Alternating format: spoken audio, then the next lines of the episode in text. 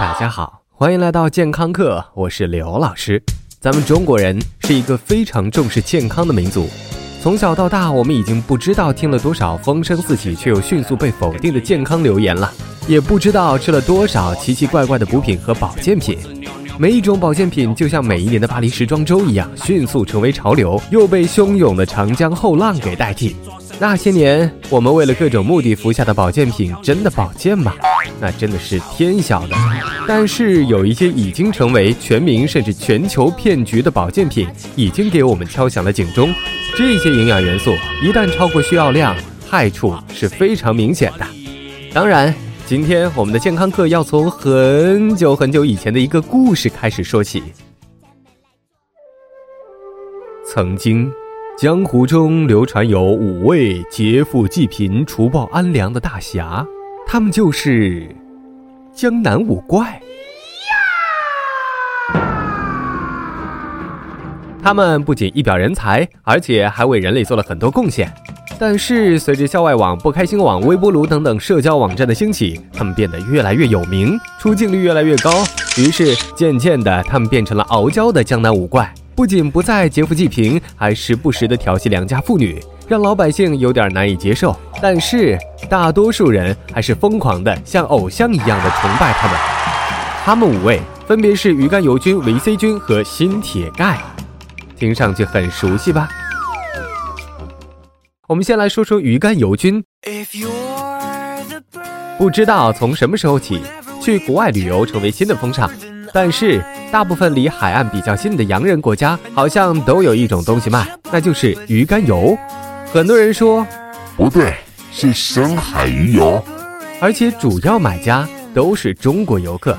鱼肝油菌不仅能够降低人患心脏病和二型糖尿病的几率，还有对抗抑郁、有利大脑、美容的功效，真是身怀绝技啊！但是最新的研究显示。如果你吃下太多的鱼肝油，会改变你的免疫系统，让你变得特别容易被细菌感染。如果你经常有海产品吃，或者你每天都能吃上一个鸡蛋、橙汁或者麦片什么的，还要再去燃脂鱼肝油，那就要小心其主要成分欧米伽三脂肪酸摄入过量了。再来说说老二维 C。维 C 绝对是家中常备良药，特别是小学课本告诉我们一群海上探险家因为长时间不吃蔬菜而命丧黄泉的故事以后，我们就更觉得离开它一天就要命不久矣。而维 C 究竟有什么用呢？除了治疗败血症，对于一般人来说，维 C 是愈合伤口、保护骨骼、牙齿、血管、皮肤非常重要的原料。而且还有抗氧化的作用，能够延缓衰老，帮助治疗慢性疾病，比如心脏病和癌症。一个成年人一天最多的摄入量应该在两千毫克以内，也就是医院里开出的维 C 小药片的二十片。别急，我知道你不把它当糖吃，但是别忘了，我们日常吃的大部分食材里都有维 C，大到橙子、橘子、猕猴桃，小到面条里的胡椒粉。如果你摄入过量，那你首先感受到的应该是胃肠道的剧烈反应，更严重。可能会产生肾结石，让你蹦跶每一天。老三心心听起来好像是个铁疙瘩，其实它就是一个无处不在的八卦大妈。因为人体每一个细胞都能找到心，自然它也很重要了。人体的听觉、嗅觉、味觉都和它有关。不过一天吃超过四十毫克就已经是人体极限。现在有很多儿童牛奶里竟然添加了锌，不知道厂商是真的加了还是逗你玩儿。即便剂量很小，作为家长还是要看看自己家是不是已经经常吃富含锌的食物了。如果吃太多，你的小宝宝说不定每天都像喝了二两，整天不在状态呢。老四，铁。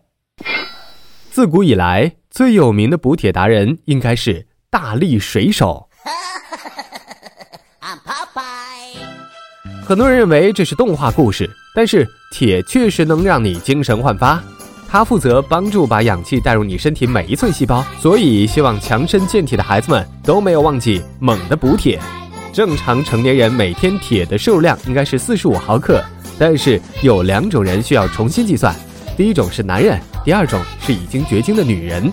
也许你没有想到这两种人还会有什么共同点，其实很简单。他们都没有放血的途径，所以铁的消耗量就很小，而且铁是一种无法被代谢掉的东西。如果你摄入过多，它会沉积在你的每一个细胞、组织和器官里，谁知道不会在以后的某一天给你带来什么麻烦呢？如果你已经年逾五十，那么刘老师在这里奉劝你，每天的铁摄入量最好不要超过八毫克。最后，我们再来说说钙。补钙早已经是公认的全民骗局，总告诉你补钙对骨头好的奸商，你千万别信，因为钙直接作用的是心脏和神经系统，而且过多的钙带来身体组织的钙化以及肾结石。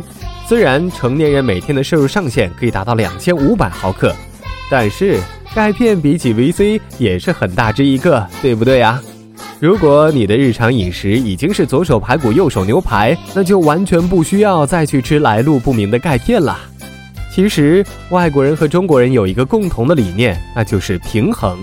如果你觉得要对自己好一点，那千万不要太过分，否则你将会面临的是无尽的烦恼。好的，感谢您的收听，回见。